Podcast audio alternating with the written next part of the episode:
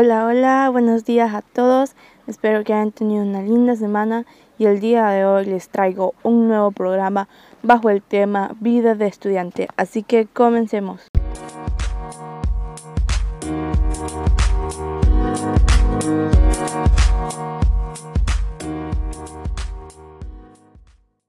Queridos Fénix, la verdad es que decidí hablar de este tema porque en la actualidad la mayoría de los estudiantes hondureños estamos de vacaciones.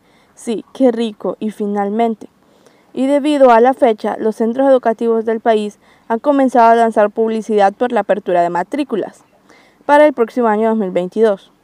Como es lógico, el centro educativo en el que estudio actualmente creó publicidad. Una de mis maestras publicó uno de estos anuncios y a mí me invadió una pregunta que todos nos estamos formulando a esta fecha. ¿Cómo serán las clases el otro año? Ya llevamos dos años escolares en la virtualidad. Se creía que en este año regresaríamos a las clases presenciales, pero debido a que no se había aplicado la vacuna a la población, esto se canceló. Luego de, haberle realizado la interrogante a mi maestra, ella me respondió que aún no lo sabían pero que todas las probabilidades indicaban que las clases serían semipresenciales. Y aquí, queridos Fénix, surge otra pregunta. ¿A qué se refieren con semipresenciales? La palabra semipresencial se refiere de forma resumida a días en la virtualidad y otros días en la forma presencial. Y disculpen la redundancia de las palabras. Y es aquí donde digo algo que jamás pensé que diría. Extraño ir a la escuela. No creo que esto solo me pase a mí. Y siendo sincera, al igual que basándome en varios comentarios de mis compañeros, todos, por X o Y razón, extrañamos recibir clases presenciales. Les confieso que por mi parte amaba ir a la escuela, ver amigos, comer en la cafetería y al final de la jornada consumir golosinas heladas. Y con esto me refiero sencillamente a los deliciosos topollillos y las nieves que suelen venderse a las afueras del colegio. Por otro lado, tenemos el gran reto que ha representado la educación virtual para los estudiantes, junto con todo el estrés y la presión que conlleva. Fue increíble ver cómo muchos no se adaptaron a este nuevo método de enseñanza.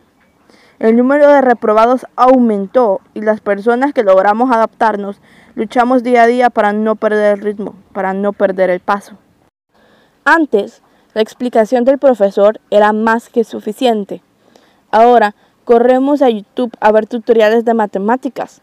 El daño visual que nos provocó la acción de estar frente a una pantalla todos los días generó que muchos jóvenes, incluyéndome en ellos, comenzaran a utilizar lentes. A todo esto, añadiéndole la presión ejercida por trabajos grupales o asignaciones prácticas, exposiciones, foros, programas en fiestas cívicas, todo corre el riesgo de ser arruinado por un apagón o una red caída por alguien que no se conectó a la llamada, por alguien que no tuvo energía eléctrica, que no estuvo en casa o que simplemente lo olvidó. La lista de dificultades sigue y sigue. Los maestros presionan, regañan, aconsejan, esperan, piden a Dios que algún estudiante encienda la cámara durante las clases. Y es que esta modalidad también fue un reto para ellos. Varios se fueron porque no dieron la talla, no se adaptaron, yo deseo fervientemente volver a clases presenciales, pero si van a hacernos volver a medias, prefiero quedarme en la virtualidad, porque considero que será lo mismo, esta es mi humilde opinión, claro, pero de una manera más agotadora, más exhaustiva y ejercerá mayor presión sobre los alumnos. Esa es mi opinión personal, pero ¿qué piensan ustedes? ¿Ustedes qué opinan? ¿Semipresencial, virtual o presencial? Por favor, déjenme saberlo en los comentarios.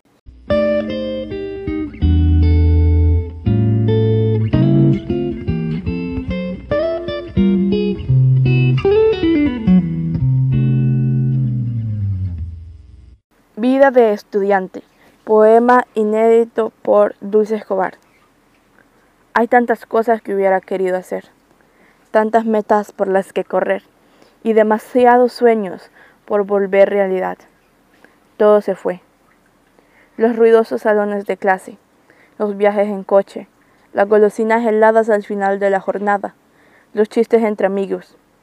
Extraño es entonces. Esa vida jamás será igual. Quiero jugar bajo el sol junto a mis amigos. Quiero un amor de verano. Quiero los aplausos del salón. Quiero planchar mi uniforme. Quiero ilustrar mis zapatos. Quiero cargar mis libros. Quiero ir a la escuela. Quiero ser niña. Quiero ser joven. Quiero ser estudiante. Como era antes. Muchas gracias. Ya para finalizar el podcast del día de hoy, queridos Fénix, quiero agradecerle a Blanca Sofía Paredes. ¿Y por qué? Porque como ustedes recordarán en la dinámica que utilicé la semana pasada en mis redes sociales, la que les comenté, con la que decidí de qué hablar en el programa anterior, ahí tuve más propuestas, las cuales en su mayoría fueron muy buenas. Así que yo les había dicho que pensaba utilizar estas propuestas en siguientes programas, en siguientes episodios o capítulos, y eso fue lo que hice hoy. Utilicé la recomendación o la idea para tratar el tema del programa de hoy, la cual sería la virtualidad y el estrés que ejerce sobre los alumnos. Así que quiero darle las gracias a Blanca Sofía Paredes por haberme colaborado con el tema del día de hoy. Estaré utilizando más temas que me dieron mis amigos y conocidos en las redes sociales, así que pendientes.